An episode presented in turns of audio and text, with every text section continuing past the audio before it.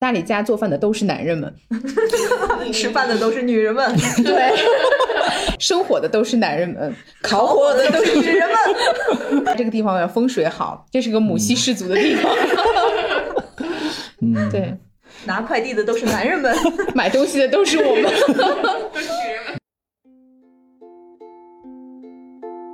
晚上有一天从大理家的院子点完篝火，呃，回去的路上看到了满天的星星，好清楚，好亮，好多。两个人一起，哇哇 啊！我们是星辰之子。在满天的星空里面的时候有流星，哦，还有流星哈，就双子座的流星雨那一天，哇，对，然后在天台上面可以看到满天的繁星。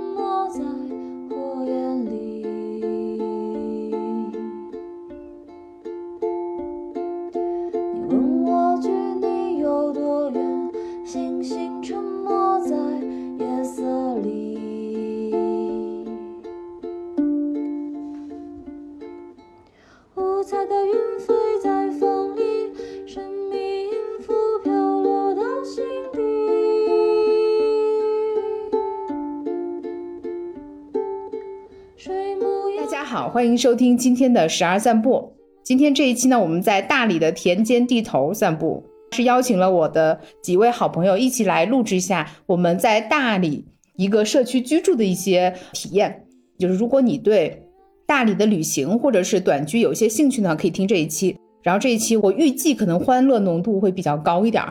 那我先请我那个周围的嘉宾们来做一下介绍。大家好，我是兔葵，然后我现在在旅居。所以旅居的第 N 站就是大理。你在大理住了多久了？一个月零几天吧。嗯，大家好，我是六一，我也是在这个大理住了快三周的时间了。大家好，我是植物鸟，我在这边还比较久吧，应该半年多了。嗯，大家好，我是刁寒，我就比六一少待了一天。大家好，我是张杰，呃，我来这一个星期了。我们来分别从不同的角度讲一下，我们为什么会来大理，以及来了这儿之后有什么不同的体验。这就关系着为什么今天要录这样的一期节目，以及我为什么要跟大家分享我在大理的这件事儿。嗯，首先我觉得这是一个二零二四年送给自己的开年礼物，感觉在大理的每一天都有惊喜。我知道或是预计会有一些跟之前在居住的城市不一样的体验，但是我没有想到会是这样的形式。大家是来之前怎么会选择大理的？兔葵，因为我八月份就把上海的房子退了，然后就在各个城市游荡。旅居的人，大理是一定会来的吧？嗯。然后为什么会在这个季节来呢？因为它是淡季。嗯，对，友情提示：春节人很多，所以在春节之前赶紧撤。据说是春节前一周到正月十五，人都是特别多的。对，是的。我说一下我，我就是觉得大家都在大理了，我好像就不得不来了。雪云就给我发消息来说，大家都在，就是大理好像是一个家一样的存在了。我说那我得去一下，问了一下大家，时间住的还挺长，那要在大家离开之前，嗯，来一下。然后子午鸟的话是我们住的这个社区的运营负责人之一，那他也是我们大家来这个社区的一个重要原因。你能不能先跟大家介绍一下？你这个社区运营的项目啊，可以啊，我顺着六一的刚刚的那个聊的话头说吧。首先，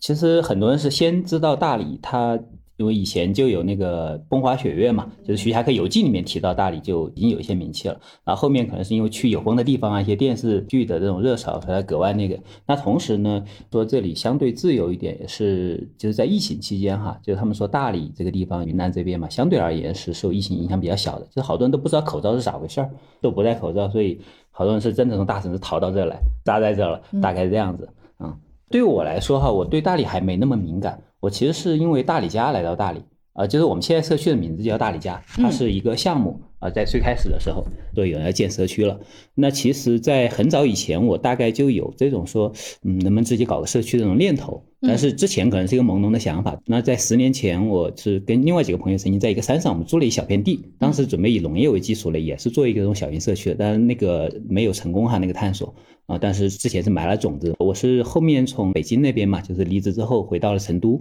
在成都待了一段时间了。后来发现有这个消息说这边要做社区，对吧？我就奔着这个来了。我一开始很担心说，就来晚了，对吧？这都没电了，没什么了。结果发现我来的是第一个啊，然后好像就我是 专门为了这个事儿来的。最早的时候，他就是发起了一个共居、共学、共创的一个项目嘛。然后我以为他按他上面写的哈，他说人应该居住在某个共同体当中，可能会更有一些归属感呢。然后我是比较认同这个价值的，但是发现其实他最早写他们是从一无所有开始，我还真的以为是一无所有。但是呢，我发现这里其实还是有一些东西的。他已经有了一个基本的雏形，就是他们早期的伙伴已经盘了两个房子，就是一个是住宿楼，一个是办公楼，然后还希望后面再盘两个。啊，它是有一定的基础，但是他们之前的人因为种种原因没有过来住，我算是第一个就是正式入住的这种居民吧。哦，是正式入住的第一位居民加社区运营。啊，对对对，其其他的就慢慢展开了，然后我就不停的吼人啦，对，我们当时搞了一个共创月，就是说可以免费入住一个月什么的，当时沉淀了一些小伙伴，然后现在呢又前期的伙伴慢慢离开了嘛，然后又有一些人再再住过来这样子。嗯嗯，对，大概整体是一个这样的背景。那其实是一个社区实验啊，因为很多人做社区，其实我们一开始没有明确的方向，最早可能是想说做一个数字游民社区，这是最早的一个想法。然后后来发现说，哎，就是随着住的人的一些变化嘛，发现大家有些人也想有长期住的，对吧？那我们也希望做一些在地化的探索，就是希望在当地有一些那种，比如说做儿童图书馆啊，或者做一些老年人的一些传记项目之类的，就是慢慢往这方面发展。嗯，大概是这样一个局面嘛。嗯嗯，那杰哥呢？我的话，嗯，就是知母鸟叫了我好多次嘛。我有个契机，知母鸟有一天说这边有一些什么工作的机会，有些什么团队，就是数字游民团队嘛。嗯，还有就我也是发现，陆陆续续的，之前很多的好朋友都过来了，其中有一些还是我们多年的网友，好几年的网友，就是这次刚好也可以见面了，就非常高兴，嗯，然后就过来了。我们刚才聊到了，就是大家是因为什么契机来到大理的？然后我其实是因为大家，所以想过来。但是我来的头一个礼拜，其实是在古城和景区各个地方玩了一圈。住在乡村里的体验和在古城大理是完全两个不同的概念。我自己会更偏好住在乡村的这个体验，就是真正的社区让我有一种重建了一个属于自己的空间。那么大家彼此是熟悉的小伙伴，也有很多新认识的朋友，但是开放度都很高。我们可以凑到一起做很多事情，比如说吃饭或者出去玩，但同时都是很有边界，也是不会打扰或干扰彼此的。那每个人都有自己的生活节奏，在我们合适的时候也可以互相给一些支持。我觉得这个体验还是挺新鲜的。它没有很多强绑定的东西，对我来说这个就是比较重要的。但是我也确实有一些意想不到的意外的发生啊！现在我们这一趴真的是想大家轮流吐槽一下。我就先开始了。我是知道可能会交通不便，但是没有想到会交通不便到这个程度。就这个地方离大理古城吧，八公里。以前觉得也就八公里，可能打车也还挺方便，或者出去。但是发现，如果你想喝奶茶的话，周围这个十公里可能也就古城有，你就只能打车或者是什么其他交通工具到古城，然后买杯奶茶再回来。嗯，然后你吃饭的话，过了饭点的话，这个镇上和村里就三家饭店，村里就三家饭店，然后过了七点就不营业了，就只能饿肚子。然后在这里吃的饭，每一顿吃的都挺好的，也都吃的挺饱的，因为吃了这顿不知道有没有下顿。好在云南菜确实是挺好吃的啊。然后我们在座的各位基本上每个人都有过这样的体验，就是在晚上饿的时候到处找吃的，然后子午鸟就出来了，说我给你做个手抓饼吧。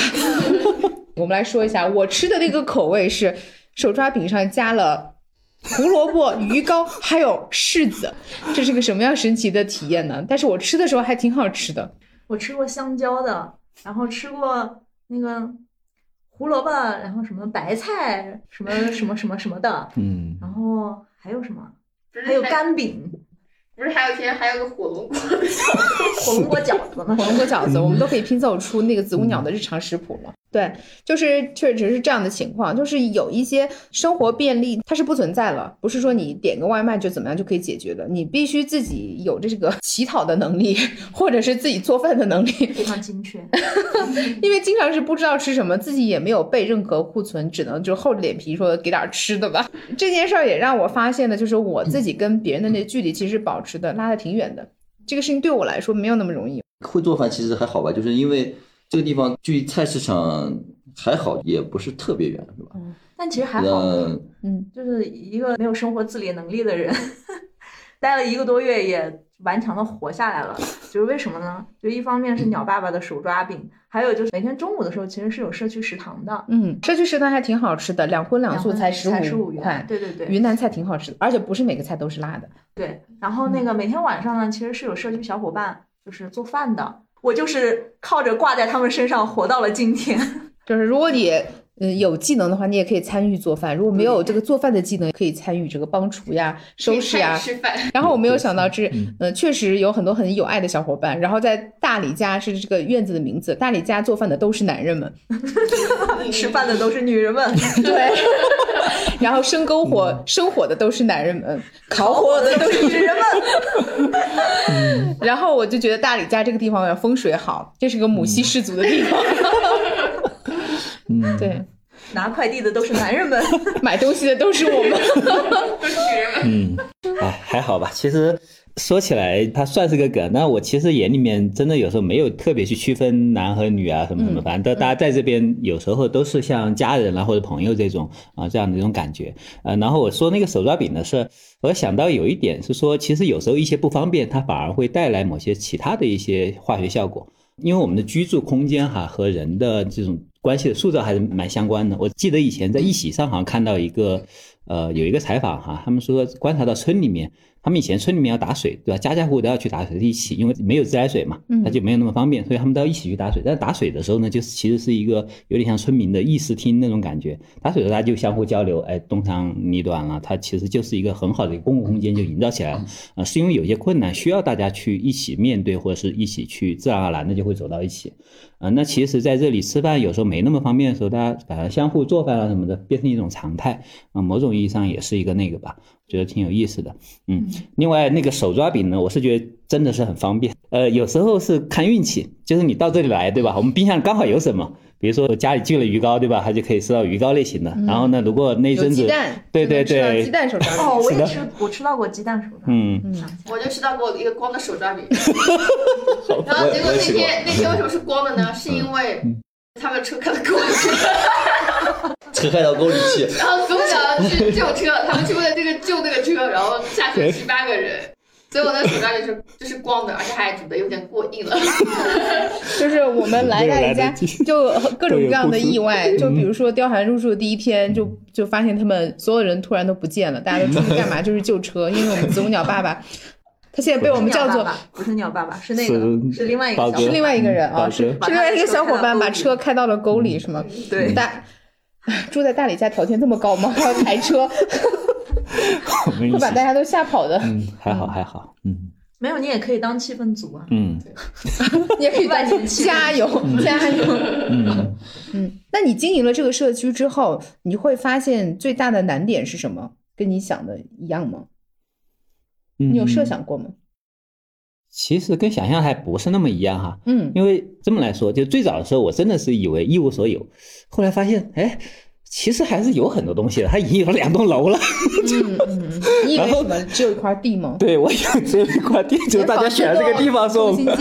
对对对，我以为，我甚至以为说大家会一起过来，然后一起再去找店儿啊，然后再去找找房子，或者是建分说要一起建房子，然后每个人掏一些东西。去投入干嘛干嘛的，嗯，对，他就还跟想来不是那么一样，嗯，然后你说最困难的哈，就是我觉得不同的时期难点不一样吧。现在看起来倒没有说那种所谓最困难的那种说法，嗯，因为我越来越觉得就是说社区有一点像那种就是那种生命生长一样，嗯，它不是设计出来的，就虽然我们之前有一些规划、有些设想哈，嗯，但是它其实现在正在发生的东西都是在生长中的一种状态，嗯。啊。那我们有一个简单的口号叫“自由发展，自由联合”，就希望是大家生命都能保持一种比较自由的状态吧。因为它不同的阶段嘛，就第一个阶段我们这里可能是说太偏了，对吧？交通不便，嗯嗯，那个时候我们是做了一个共创月，就吆喝了一些伙伴，就是我们提供免费的住宿啊，然后过来进行一些探索，然后留了一些人，这是第一个阶段嘛。然后第二个阶段，我觉得目前哈，它反而是有一些房子不够了，某种意义上，因为我们的海边的空间现在慢慢拓展开来了，就是海边有一座房子专门用来办公的，但那个楼特别大啊，我们也希望把它开放出来作为公共空间啊，希望有合适的伙伴做一些公益项目啊，或者一些其他的不一样的东西。但是呢，就是居住海边是指洱海，对洱海，对那个就是我们称之为海房子啊。那现在的居住空间其实人已经满了，这个反而是不够的，某种上可能需要还需要再有两栋。我们都来了吗？是，嗯，还需要再做一些拓展。现在可能是这是空间层面吧，然后文化层面上，我们其实到现在依然还在找某种意义上找自己的定位。嗯，我们有一些喜欢的方向，对吧？但是呢，它没有那么严格的、非常明确的这种口号，说我们就是干嘛干嘛。那只是初期我们会说，我们想做一个创作者社区，希望大家来了之后，能够慢慢的沉浸下来之后，能够有一些创作性的东西能够出来，大概这样子，或者说能够重新找到自己的一些方向，能够重新做一些自我探索，这是现在初步的一个想法吧。嗯，那你觉得就是你来到这里半年多，比较大的收获或者印象深刻的事情有没有什么呢？我觉得你不管在什么地方哈，你都会面临很多这种人生课题。嗯，那你在大理或者说在大理家这个地方，可能是我会以社区为一个参照系吧。嗯那重新会把这些问题再去梳理和思考一遍。嗯啊、不管像说是职业发展，还是说像人与人的关系吧，就是这种就是亲密关系，包括对社区的一些，就比如说像健康啊，啊呃一些东西，就是一些基本的这些命题，可能都会从社区的角度重新去把它过一遍吧，大概这样子的。嗯然后说到有一点，我是觉得很好玩，就比如说像学习这个事情，就以前我们会觉得学习是一个很严肃的东西，嗯那你必须要，比如说我立下计划，对吧？然后多久要达到什么样的目标，嗯然后什么什么，啊、那在这里的学习，你就会发现，有点像一个植物在一个花园里面，对吧？嗯它无形当中你就会吸收一些阳光、水分，你就会生长很多枝芽出来，你无形当中会学很多东西。嗯我以前是不会做木工的，但是我最近刚刚完成了一个书架，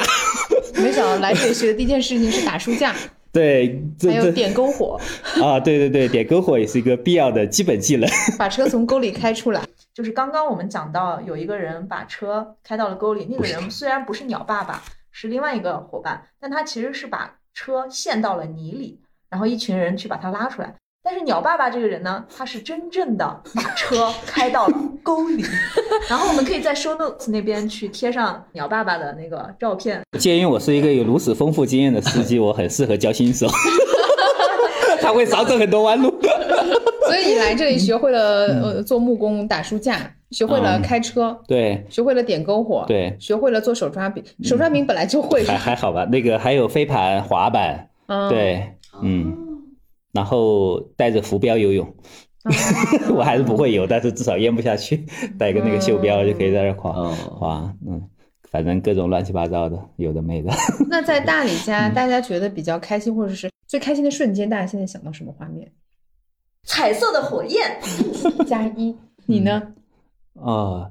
太多太多了，以至于我前几天突然有一个新的想法哈，嗯我觉得大理家也许他还是没有非常明确的定义，对吧？但是呢，可能隔一段时间有新的那种表达。当时在前几天的时候，突然觉得说，他希望他成为一个就是不停的有人说哇哇这种啊，对哇的社区，对，就像你说很多惊喜啊什么的，对，就是这样一个地方。因为现在确实日子好像就是这样子，因为在十二月三十一号的时候，我都觉得我哇已经够多，到了一月一号 好像又那天放烟花，海边放烟花也很好。嗯，那我们大家来轮流说一个你的哇。嗯，是的，我觉得把它建成个哇哇果算了，干脆。来，就是我来到大理，然后晚上有一天从大理家的院子点完篝火，呃，回去的路上看到了满天的星星，好清楚，好亮，好多。我觉得跟雕山一起走，路上两个人一起，哇哇哇，哇，我们是星辰之子。在满天的星空里面的时候有流星，哇还有流星哦、就双子座的流星雨那一天。嗯哇，对，然后在天台上面可以看到满天的繁星，然后哇还有流星。嗯，哇，双子座流星雨那一天，兔子在天台上看，我们是在西湖的船上。还有一个瞬间就是晚上吃完饭了之后，大理家的男人们会点一盆篝火，大家会围在炉边烤火。然后现在又是冬天，确实很冷，但是围着呃炉边烤火的那个感觉就特别好，听着篝火那个烧柴的声音噼里啪啦的。然后有一天，鸟爸爸拿出了一包不知道什么东西，说给大家变一个魔术，是吧？然后就是放进去，然后火焰就变成了七彩的颜色。那天大家就围着它各种拍照，然后又温暖又奇妙，我就觉得那个场景可能是会在记忆里存在很久很久的。雪莹围着他那个篝火，鸟爸爸现场作词，嗯，雪莹现场谱曲，然后即兴创作和演唱做了这一段这个音乐。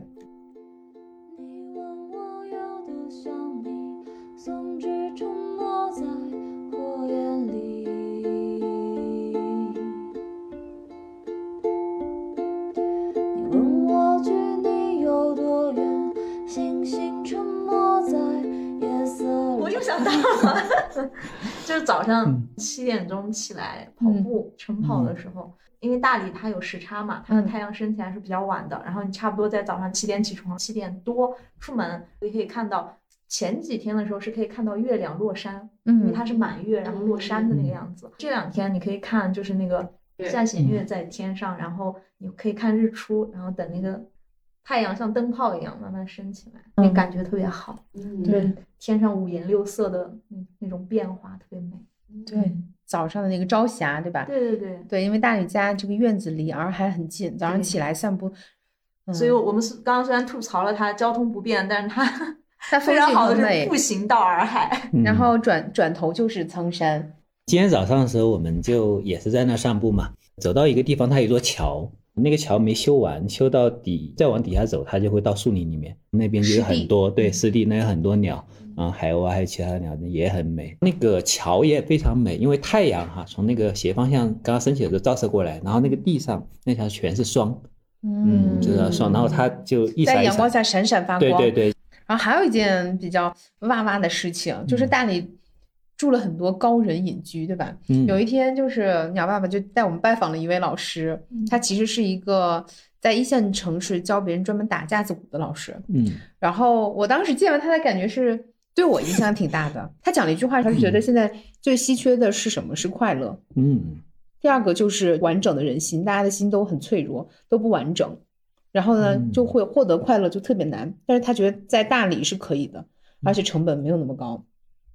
前提是你有勇气，或者你知道自己要什么，你能扎进来。说到隐居这个事儿哈，其实大理有很多这种所谓的隐居者。其实我们去拜访那个音乐，他其实是教打鼓嘛，但是也算是一个音乐家。当时对我比较触动一句话，他是觉得说灵魂的，就是说人哈，他觉得对生命来说，深度比广度更重要。就对他而言，他是很早就想清楚这个事儿，然后所以才会一直往那路上走，还挺有意思的。嗯，然后同时，因为我们这个区域哈，就是大理家社区，其实它是在什么呢？你在大理线上，就是往右边往上走，它是在喜洲古镇，喜洲古镇是很有名的。然后往另外一边走，大理古城也很有名。银桥和湾桥都没有那么有名，但它这种隐士就特别多，隐居的人他反而是因为生活成本可能相对低一点嗯啊，所以他们就不想那么热闹。对，也不想那么热闹，喜欢安静点的一些有意思的人，反而是扎堆住在这边。而且银桥镇这里有最早的就是在家上学的一批家长，我之前跟全家人一起旅行的时候，也是参与了几天这样的游玩，当时体验已经很好了。但是来到了银桥，我才会发现，呃这是完全的两件事儿。我的注意力可以从这个外界的东西回到了自己身上。我最喜欢的事情就是早上起来之后，跟貂蝉散完步之后，或者说中午吃完饭之后，走到那个田里面，有一个田埂里面有一棵倒下的树，就坐在那个树上，然后晒一个小时的太阳，晒背。在这儿，在此之前，我是每一天都要做好防晒的，但是在这里，经常会发现什么帽子也不重要，防晒霜也不想涂，而且大理其实是、是海拔有两千多，是吧？也不低，属于高原，紫外线还是很强烈的。可是我就是在走在田间地头，能看到远处有小猫跑过来，或者是有小狗跑过来，但是它会跟你保持一定距离，它不会打扰你。天上甚至有鹰飞过，我甚至还看到了猫头鹰。看到了今天那个不知道是什么品种的鹰，但是它一定是鹰，因为它是盘桓，并且它落在那个树上。大家都是各自有各自的秩序，然后我就坐在那里晒太阳，突然有一种脚踏大地，然后手接苍天的感觉 啊！苍山，苍山，嗯。然后我前两天是跟刁涵一直在做那个呃斯嘉丽，就是飘那个文本解读嘛。我们其中有一个很有名的意象，就是斯嘉丽回到了塔拉，举着红土对天发誓，她再也不要挨饿了。对那天我就坐在那儿，我说。我也感觉链接土地，我回到了我的力量。然后戴涵说：“是因为这也是你的塔拉，戴涵说你找到你的塔拉，现在你也找一把土对天发誓。对着苍山对着洱海发誓。然后我就真的去地上抓了一把那个带着干草的土举起来，我就说我要对着苍山和洱海发誓，我今后再也。呃，先不告诉大家干什么。但是我在讲这句话的时候，我突然是非常非常非常确信我是能做到的。嗯我觉得这个力量真的就是苍山和洱海，还有这个大地给我的，嗯不是那我打卡景点的旅拍照片能够给我的。我没有否认那个，但是我觉得这个是让我真正的找到了自己内生的力量，可以向外去散发了。嗯虽然我还是会焦虑，嗯。啊，然后遇到什么问题的时候，可能一时还是暂时没有解决，但是我觉得只要我能把自己这一天过好，吃好睡好，安排好，嗯。然后把自己手头的事情一件件做下去，那我想去那个地方，它就会离我越来越近，嗯。因为我在这里扎下了根，然后我长了起来，我就能看到了我想去哪里。嗯。这个地方是我在大理才有特别明确的感受和体验的。嗯，一部分是因为这个环境本身，还有一个就是因为这里大家都是差不多的人。我是讲我的体验，其实我知道在座的各位都有过类似的这种瞬间，然后我们彼此互相的体验和激发。虽然说大家是在做自己的事情，但是我们也有共同活动的时候，包括现在录播课也是一些交流。是彼此激发，那个意识的边界是不断的被同频的人打开和扩展的，甚至有的时候在冲突里面也能看到一些自己的一些样貌。包括那天李老师讲的一个点，就是说，有的时候你在外面觉得自己挺特立独行的，做了一些事情，可能会觉得是因为自己不一样，所以我可以这样。但是，一群异类聚到一起的时候，可能就会发现自己的这个点被放大了。嗯就是我不管是不是特立独行的人，有的事情可能都是不太好的，或者有的事情该怎么样，就会有新的边界和规则，它重新长出来。嗯我觉得是一个修补自己的过程。我们想邀请一下住在这里目前除了子午鸟以外最久的兔兔来分享一下，你来到这里跟你之前其他旅居的城市的最大的不同是什么？有手抓饼，对，有手抓饼。最开始选择来这儿，其实也做了一些功课。对，当时我的诉求是：第一，离群所居，就我想找一个就是人人很少，然后比较安静的地方。那就最好是在比较村儿的地方，或者说 就反正就肯定不是商业区的那种，因为会有很多活动，嗯然后会很吵，然后我就不想要住古城那边。嗯然后就想安静的地方。但是介于我刚刚也有讲嘛，就是我这个人生活自理能力比较差，而且就 是，但这也不是最重要的，就是要要活也能活下去。最最主要的是，就是我这个人不是很爱 social，嗯就我觉得可能如果我真的去到一个完完全全就没有任何人认识的一个新环境里，我大概率是两个月都不会跟别人讲话的那种状态。嗯然后我就心想说，那我要找到一个地方，这个地方既有少部分我认识的人，且它是一个离群所居的地方，然后也是朋友推荐嘛，因为我们之前有一个共同的好朋友也在这边住，嗯，然后就就选了鸟哥这里。对，这是卓璇，对卓璇，嗯然后这是开始来的的时候这个决策路径，对。然后我下了飞机打车过来嘛，出租车司机就跟我说：“你住这地方太偏了。”就想哎，一听我来对了，对对对，他说你住这地方太偏了。然后我说没事，我有认识的人。他说嗯，那还好，就那种欲言又止的那种感觉，你知道吗？你现在知道了他的欲言又止是什么？我现在知道了明白。对对对。然后刚问来这边跟其他城市旅居有什么不一样？那第一个就是因为这个选择，就让我真正的来到了乡村，因为从小基本上都是在城市里面长大的吧，其实没有体验过，或者说小的时候其实有这种体验，但是到了这边的话，就像刚刚说的，你可能得开车去镇上，然后才有饭馆啊，当然这里也有三个饭馆。对，一个是生活的乡这个村真正的体验了乡村，对，真正体验了乡村的这种感觉吧。然后第二个的话是，这种社区的感觉是跟我以前居住的社区会有点不太一样的。因为之前我跟雕雕去那个 DNA，它也是一个安吉的那个安吉的那个数字游民社区，其实也是很好的社区，也很棒。然后在那里也认识了很多有意思的小伙伴啊，然后也被照顾什么之类的。但是于我而言，在这个地方有一个很大不同是，因为跟子午鸟认识很长时间了嘛，然后有一种就是认识很久的人，然后又莫名其妙的聚在了一个地方，然后就更奇怪的是，随着这个时间的推移，就身边的越来越多的好朋友都聚在了这个地方。就其实我以前会有一个就是想象或者一个什么东西，就是跟自己的好朋友能住在一栋楼里，然后每个人都有自己的一个单独的空间，但是大家可以在一起生活，这样就是既有自己私密的一个边界，然后同时也是在一个大的一个空间里面，然后莫名其妙就来这里就实现了这个部分，就还挺神奇的。第三个不同，其实跟前面两个也有点重合，就是之前住其他的数字游民社区的时候，其实他们的设施其实都相对完善的，嗯但是就像鸟爸爸刚也有讲，就是在这里的这种不完善，嗯。其实反而创造了一些机会。因为我其实是一个边界感比较强的人啊，而且我是一个不太擅长也不太喜欢去麻烦别人的人，嗯。但你会发现，你住在这里就不得不去麻烦别人，或者说不得不去那个什么，然后就会有很多机缘吧，去建立一些奇妙的连接。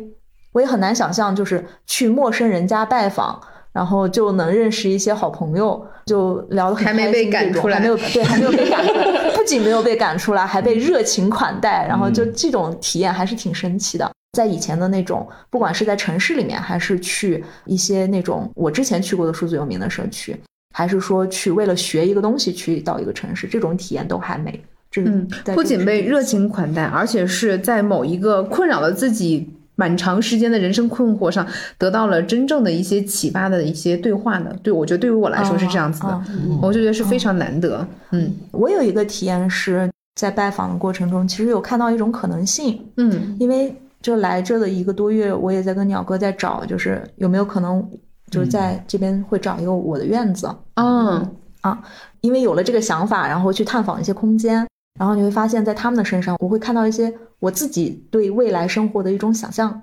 啊，然后有人正在这么做，嗯嗯，然后就对我来说是一个非常有有具体的参照，对对对如果你想走这条路，那么大概是什么样子？对对对对对，把自己置身那个环境，你直接去感知一下你喜不喜欢。是的，是的，嗯，是的这是一个加速你去尝试走进未来的方式。就像平行世界，你可以无数次踏进回来，踏进回来。对，就是有很多样本，嗯然后你可以去参考。那你以为这个东西是你想，比如说我以前就是那个什么，刚开始找院子的时候，我觉得我要找一个那种就毛坯的，然后老的，然后那种就是那种破破烂烂的，然后我要 改造它。我对我的动手能力是非常有信心，你知道吗？嗯因为我以前改造过两套 Airbnb 房子，啊，所以我对我自己的动手能力非常有信心。结果，然后我就认识了一个女生，她的空间现在也在做，未来也会做成一个读书的共创空间。大家要是来这边有机会的话，也可以去拜访。然后我看了一下，嗯，他的院子，他的院子就是我想象中的那种毛坯，对对对，然后一无所有。也不能说一无所有吧，就之前是那种白族的那种老院子，嗯然后他要一点一点改造成他想象中的那种。看了他的那个工程量和那个，我就知道，嗯，这事儿我搞不定。啊，对对对对对，总比就是我自己真的盘下来了之后，然后我发现，嗯，对自己的认知就是不达标，对，嗯就相当于有这样子的一些思想实验，嗯，就不用思想实验了，你就直接去拿到结果了。现实中的一些案例，你可以去参考。对，因为雪莹不是说过一句话，就是说大理的很多家的院子的门是可以推开的。，哎，对，对，嗯，它只是门，它只是在那里，但它就是从来都没有真的关上过，它都是可以推开。虽然他也没有敞开说开门迎客的这种态度，对但是你去敲门的话，你可能会遇到你的机缘。对，是的，嗯，这就是很神奇的地方。嗯对，所以我还是没有放弃，继续找院子。嗯 可以可以，我们村里其实还有一两个你可能没看，你看下次可以去明天。继续。对啊，可以继续看，再找找。嗯对于我来说，可能是第一大理是我十七岁的时候旅行的第一站，嗯就独自旅行的第一站。哦，是离家出走吗？在父母爱的光环下，决定尝试一下自己独自旅行。啊，真好。对，然后那个时候就特别搞笑，就是我爸揣给我一张银行卡，嗯然后告诉我说：“你这个钱给你存了多少多少钱，你自己拿去花。但是那个银行卡绑定的短信是发生在我爸手里嘛？对，然后那个时候就是自己花，但是每一笔都要向我汇报。没有没有没有，我爸每天都会看，嗯但是他不会看具体数额多少。但是因为那个时候就是十几年前的时候，大理开发的还不是很那个什么，对，就很典型的中国景区的商业化的那种感觉。对对对对对然后那个时候就是我自己一个人住青旅，然后我自己一个人做攻略，然后就是那种在公共空间跟一些人聊天啊什么之类的，特别有意思。就是因为那个时候我就是还特别喜欢买买特产什么的，所以 每天都花好几百块钱，每天都都取那么多钱。然后就是有一天买鲜花饼，对，买鲜花饼，买牦牛肉干，买 买特产，然后都算好了，他给我买。后来来就有一天我到那个香格里拉，因为那个地方银行不是很多，所以我一下存取了一千块钱。我爸马上就给电话，我是不是被绑架？你是不是被绑架了。没有，他没有这么说，他就他以为我出什么事情了。之前每天都是取五百块钱，怎么那天取了一千块钱？对你出什么事了？对他以为我出什么事情了。然后，所以大理对我的意义还是挺大的，因为它让我第一次察觉到一种就是自由的一种可能，就是你什么东西都是你自己做。但是我也确实意识到，就是过早的独立或者过早的摸到那个自由的边边对我的那种影响，就是我很难再去进入那种粘着的东西了。就粘着的东西，它已经不属于我了。好抽象，粘着是年糕的年了。哪方面的粘着？就是 谈恋爱的粘着关系啊这种。然后每次这样的话，我都会想，我要损失我的自由，我要丧失我的自由，我可能会被驯服，我可能被以爱为名被驯服，然后人们要承担某种责任，然后这种责任可能因为我对自由是那么的向往的话，我就不会去要求他去让渡他的自由，所以我们两个人都彼此保持某种独立的自由。然后在这种独立之中，我们可能又会有新的矛盾，就是因为太自由了，所以就感觉不到这种爱的靠近，然后这种好纠结，好吧。对，就这种，然后果然要相互捆绑才有爱呀。对，然后就是其实我有一种觉察，就是呃，作为中国人或者是东亚的他的这种亲密关系的相处模式，它其实有的时候都是建立在互相亏欠的基础上面才得以那么牢固的。对，所以很多女孩子她可能是因为但未必这是一种舒适的关系。对，就她可能是她对我很好，她会有一种报恩的心态。包括父母也是这样子的，我对你好，其实是让你有一种还债的那种心态。不在说大理吗？反正大理让我之前认识到这种自由的边边，然后你就没办法再回到过去的那种，对吧？嗯，因为你已经尝到自由的那个味道了，然后你就永远在你之后的所有人生当中，你会发觉，就是你前面掉了一个胡萝卜，这上面写自由，自由，自由，自由，我要自由，我要自由。对，然后就是这在大理的话，我很高兴是我的朋友们都从各自的低谷当中走出来了。嗯对，今年上半年的时候，其实我的状态很差，嗯然后我的好朋友雪莹的状态也很差，然后我们俩其实年初的时候，我会有种幻灭感，嗯，就是觉得就好像扑腾我的状态也不好对，就是感觉好像也没有达到自己想要的那种成就，也没有达到自己想要的那种高度，然后就觉得很迷茫，就就觉得就觉得非常迷茫。然后后来的时候，经过了一系列的内在对自我探索，到现在我们又回到那种比较高频的那种状态，能够向外界往外去发散我们的能量，发散我们的爱、我们的善意，然后甚至愿意去帮助其他人，去支撑其他人。对于我来说，这是我觉得我非常非常喜欢的那种感觉，而且我也非常的喜欢我周围的这些才华横溢的、有才能的、有天赋的朋友们，真的是这个样子。而且我也有这样的觉察，就是没有任何一个男人能够接住我的精神需求了，所以我把精神需求都投射给了女性朋友们。对，所以就是这种感觉。但是鸟爸爸可以接住你的实际生活需求，对，鸟爸爸可以接住我的生活需求，而且精神需求也能接住。我可以插一下吗？鸟爸爸是这样接住的：当你难过的时候，他就会写首诗给你。嗯，不，天哪，没有吧？我们 在跟我在玩对而且玩这个，而且就是因为我跟紫姑娘其实认识的时间还算比较长，虽然中间有很长时间没有联系嘛，我也有这样的觉察，就是来到大理，我真的挺放松的，而且我可以提自己的需求，可以去麻烦别人。就比方说那天，那天一起说去镇里面，对，然后我睡了一觉，睡一觉醒来之后，本来说要捎上我，结果我到这个院子门口一看，一车人坐满了。坐满了，然后呢？坐满了，然后没有叫我。要是以前的话，我很生气，我觉得我被忽视了，我被忽略了。但是那个时候，因为鸟爸爸，所以我是一种撒娇的状态。你怎么能忘了我？不是说好了带我的吗？你怎么能忘了我？然后幸亏是那当时那个京东小哥，我的快递来了，京东小哥送快递，然后给我打个电话，然后就下楼拿那个快递，一下楼拿那个快递，发现一车人坐满了。还背着你走，对，然后那个时候我就说，能不能等我十分钟，我去换个拖鞋，然后再下来。然后有个小伙伴就说不行，因为我们已经等很久了，才凑满了这一车人。对，然后后来的时候我上去，就是鸟爸爸还是比较照顾，然后我上去换个拖鞋再下来。结果下楼的时候，噗噗噗噗拼命跑下楼，然后发现鸟爸爸在跳拼命跑上楼，他说要找个梯子。然后等我坐到车里面的时候，我在车里面又坐了十分钟，最后大家最后大家终于往那边往那个方向开了，往古城那个方向开了。大理，对，我觉得对我来说比较重要的可能是这种松弛感。对，而且我知道，就是鸟爸爸他其实非常善于接这种需求。对，这之前我们的合作啊什么什么之类的，给我的感受是这个样子。但你你这个撒娇并不是为了得到什么你去撒娇，就是你当下其实想表达一个不满的情绪，你找到一个表达的方式，它未必是要特别你站着理或者怎么样义正言辞，或者是据理力争的感觉，也不一定是特别愤怒或者怎么样，就可以既接受这个事情，又能理解，但同时又表达自己的这个情绪。对，也可能是没有那种自我攻击的那种东西了。对，以前你会觉得，嗯，是不是我跟大家相处不够好，所以大家都忘了我还有这个人？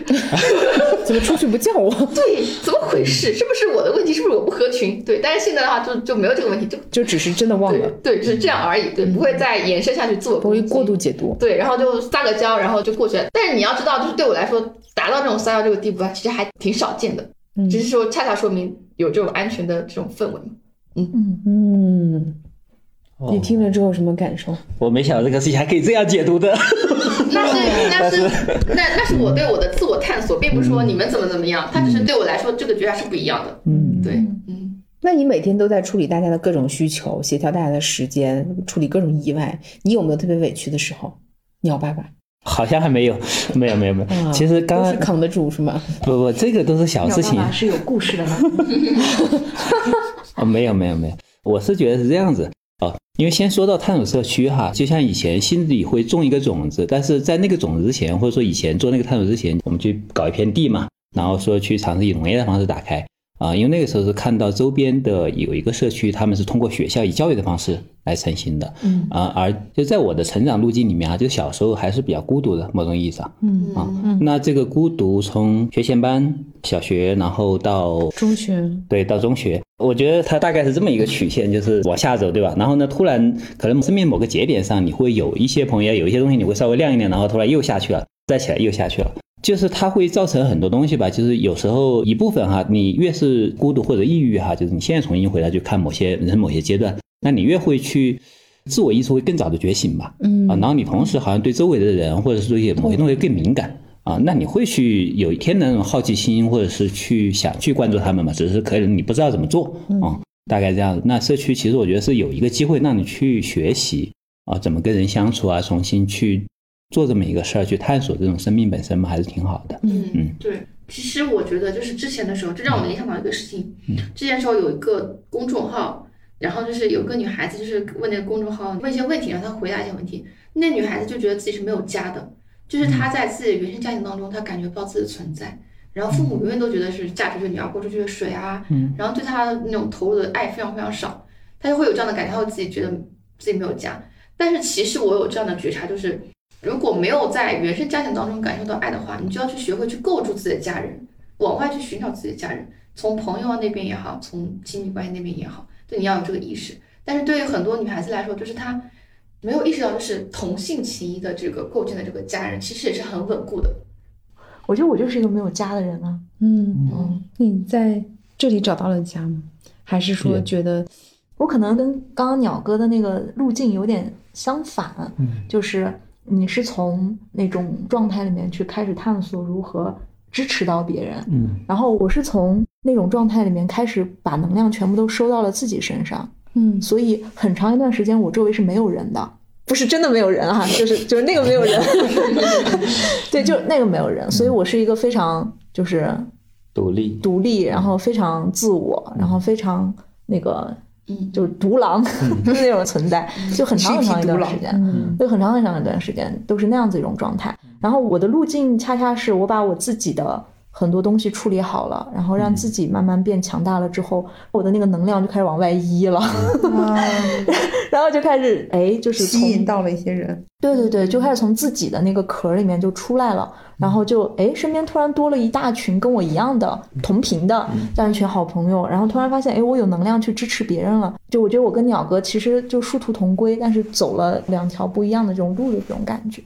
嗯，然后就是像雕雕刚刚说的，我也特别认同，就是其实，嗯，家人是可以主动去选择的，对，就你可以主动的去建构谁是你的家人，你周围是什么样的人跟你在一起，嗯，这是一个选择，嗯，就是选择，就是说你是可以有主动权的，嗯，对，你觉得不舒服的时候，你就可以去断舍离，对，你可以 say。no，嗯。你可以对你不舒服的这种情况 say no，前提是大家真的是谅解彼此，嗯。然后知道你是什么样的人，并且不会破坏这段关系，但你也知道对方底层真正的需求，嗯，互相支撑的最重要的那个点是什么？嗯。就比如说人生低谷的时候，嗯。还有就是对方身上的闪光点，就真正很美、很优秀的那个部分，是不是能够看到给对方，而不是一些鸡毛蒜皮儿的小事儿。对我来说，哈，就像我们上半年集体状态不好的时候，是兔兔一个人撑着的，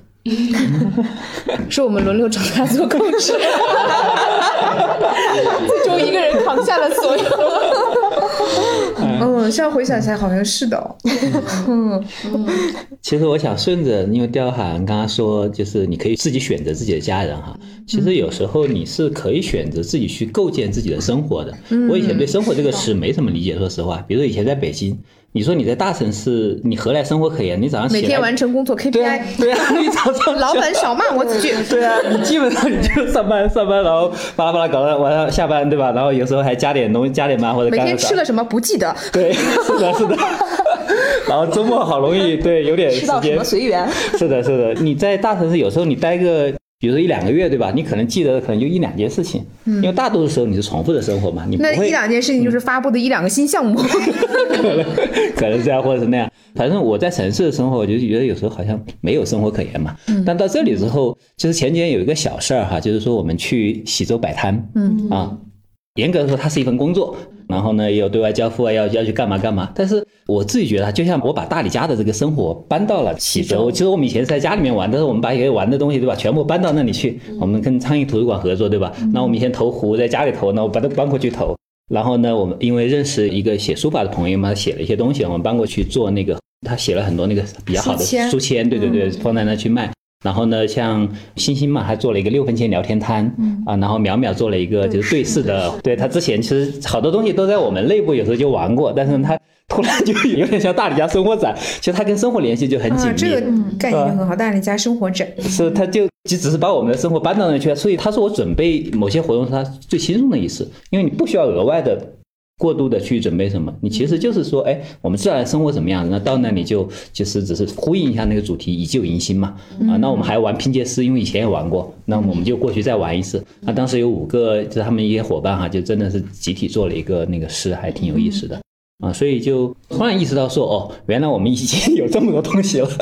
这很好。就在这里哈，它是有很多这种因为一些不方便嘛带来的各种需要，你由于这些需要呢产生一些碰撞，然后有很多这种新的一些火花产生。呃，因为我们刚才在交流当中，首先是那种自然环境哈，就是我们不管是早上的，还有一些其他这种环境带来的，还有这种人文环境，我们会拜访一些有趣的朋友，对吧？嗯然后还有一些是我们相互之间碰撞的。就那天篝火，我也觉得很有意思，就是说。嗯，因为我们有周五点篝火的传统，日常的是有时候也会点起来，但是周五是会例行的，那就是篝火夜聊、啊。到那一次，因为刚好我看到有一个尤克里里，我也不知道是谁的，反正就拿过去给雪莹弹啊，然后雪莹哼了一首之后，就是哼了一句之后嘛，就请大家来，就像接龙一样续写啊，然就后开始第一句，对吧？对对，开始第一句，然后我们大概在那里稍微安静了一会儿，把我写了一下，然后雪莹现在就弹出来了。啊，现在来说，并不是因为那个音乐有多好，或者说那个词有多好，而是那种氛围。每个人其实都可以参与到创作当中。对对对他对对每个人都是平等的，是的，是的，他不是一个谁的特权。对那种氛围营造下，我以前看过一个影片叫做《寻访千利休》，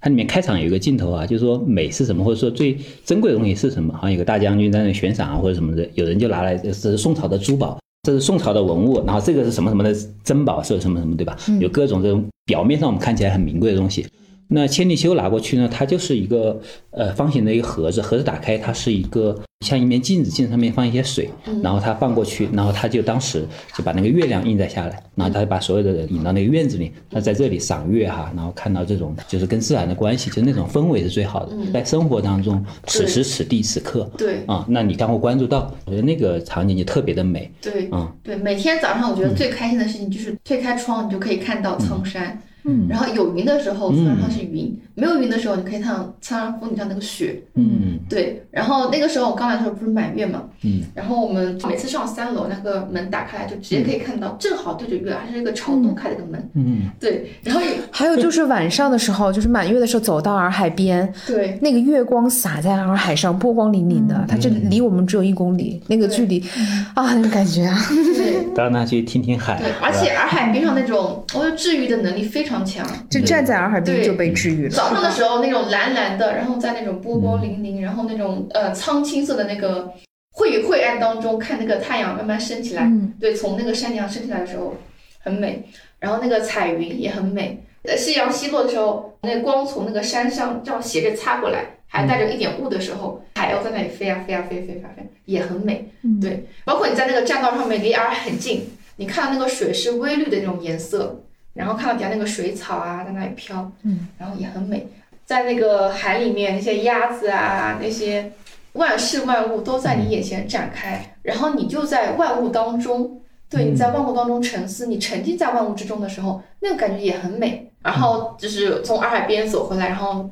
就是走到庭院当中，大家一起烤篝火，然后烤棉花糖，大家一起聊天。我们在篝火旁边讲的故事，它其实是跟我们远古的时候那个感觉非常像。嗯，然后在篝火旁边，我们讲到的那个那些故事，其实是我们在共同承担我们的回忆，嗯就它有这种共担回忆的那种感觉。而且火是那个人类原始当中非常原始的一个隐喻，燃烧、火光，然后驱散黑暗，嗯对，然后温暖，它是一系列的这个隐喻。然后在火光周围，我们聊一些无论是创伤类的话题啊，还是什么深度一些话题啊，或者精神类的话题啊，在那个场里面，你真的感觉很舒服，你愿意敞开，嗯是被包裹的。对，是被包裹的。嗯我在大理有一个特别明显的感受，就是可以休息，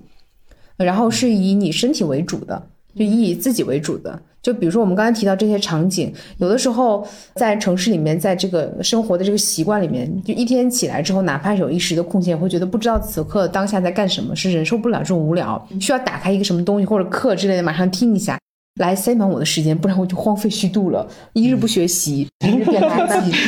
不看书，但是在这里，我好像就不是。我们重建的生活秩序是早上一起来，先去洱海边，嗯不管能不能看到日出，然后走这一圈回来之后，我精神状态就很好。我好像知道我想干什么就能干什么，而不是说我规划好了，我今天要怎么怎么样才出门，然后干的差不多了，食堂叫去吃饭了，去吃饭，吃完饭之后也不会马上回去的。一定要去田里走走，再去晒会儿太阳，然后简称那个冲太阳能，然后这样，然后晒着背站站桩，然后感受一下这个。我们还会把鞋脱了，光着脚踩在土地上，感受一下那种土地给你的弹性，那种链接，玩一会儿是吧？然后再回去。下午有的时候睡个午觉，或者是再继续干活，访谈也好，或者是录制也好，或者去其他地方。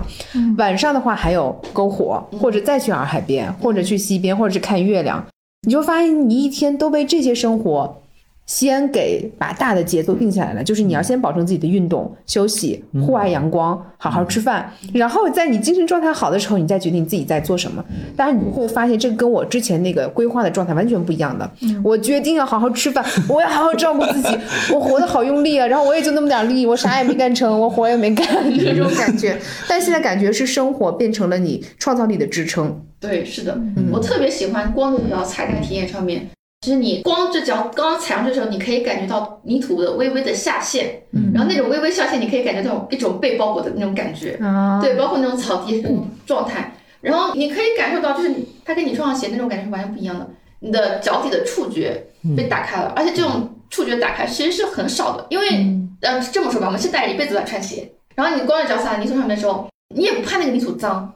对你反而觉得那种脏是很自然的一个东西，它不是脏，它只是一种状态。对，然后你在那个泥土上，你就你就开始跳，跳一些远古的。然后那天的时候，雪莹在旁边打了一个鼓点，然后我发现我完全能跟上那个鼓点，然后可以上个跳的那种原始的那种节奏跳，噔噔就是这样跳，就觉得啊好开心。而且就是来大理的话，还有一些非常多的那种公共活动，什么巴西战舞啊什么之类的。对，然后就是我已经很多年都没有翻过侧手翻了。我以前的时候小的时候是个野人，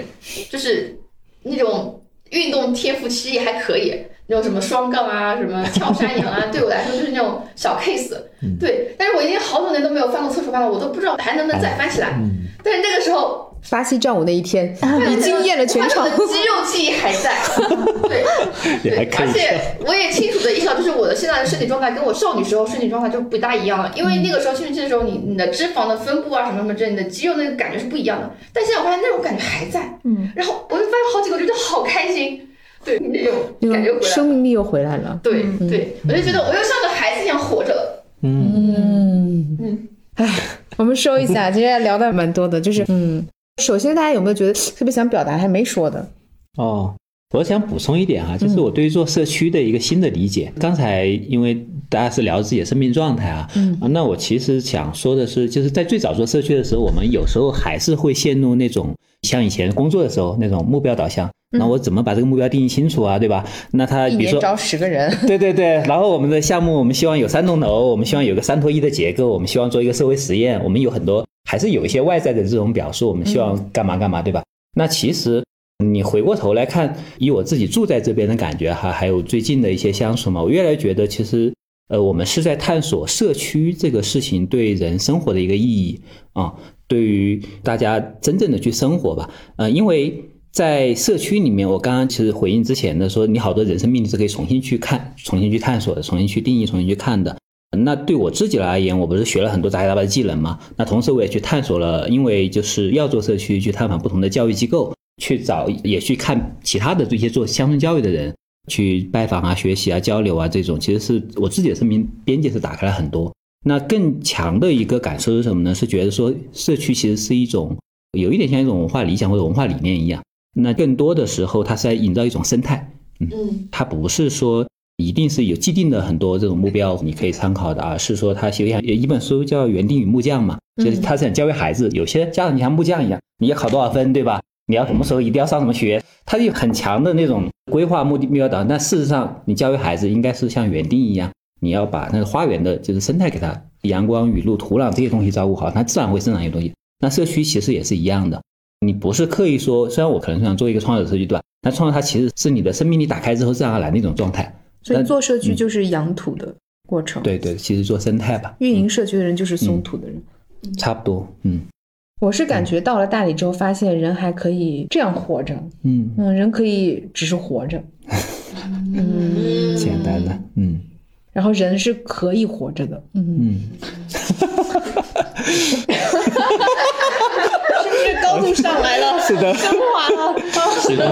嗯，还会再来大理加盟？呃，会呀、我觉得，我就希望好朋友们也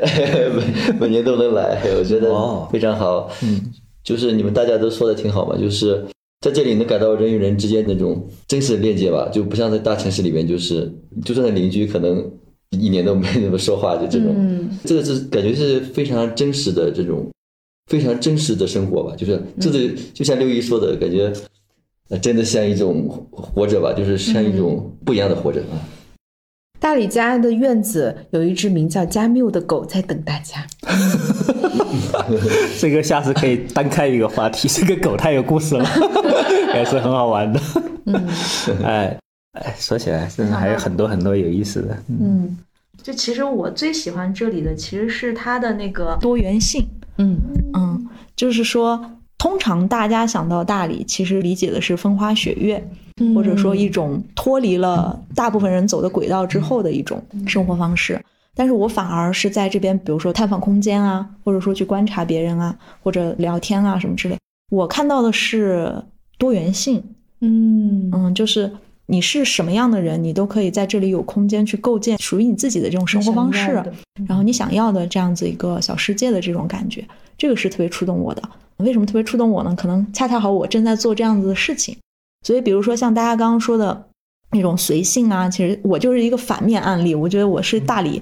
应该是比较卷的那，你是 J 人，我们都是对 P 对对，人。我我是大理比较卷的那波人，大理很难容下一个 J 人。哦不不不不，大理有很多这样子的人，大理有大理家，嗯，大理有很多这种，所以它才是多元的。对对对对，对我而言的话，因为看到了很多不一样的样本，然后看到很多不一样有意思的人，然后这里都有空间让他们去探索，这个是特别吸引我的。嗯人生实验场，对于我来说的话，我觉得最喜欢的就是大家对于这种生命的状态，然后这种生命的状态，我觉得是非常少见的，而且也丰富了我对世界的认知。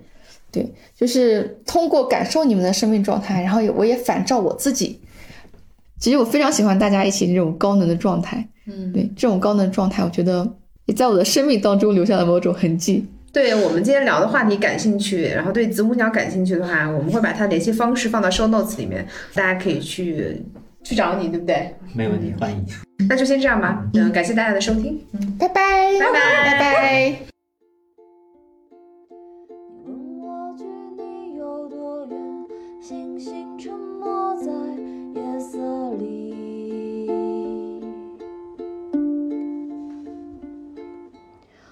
彩的云飞。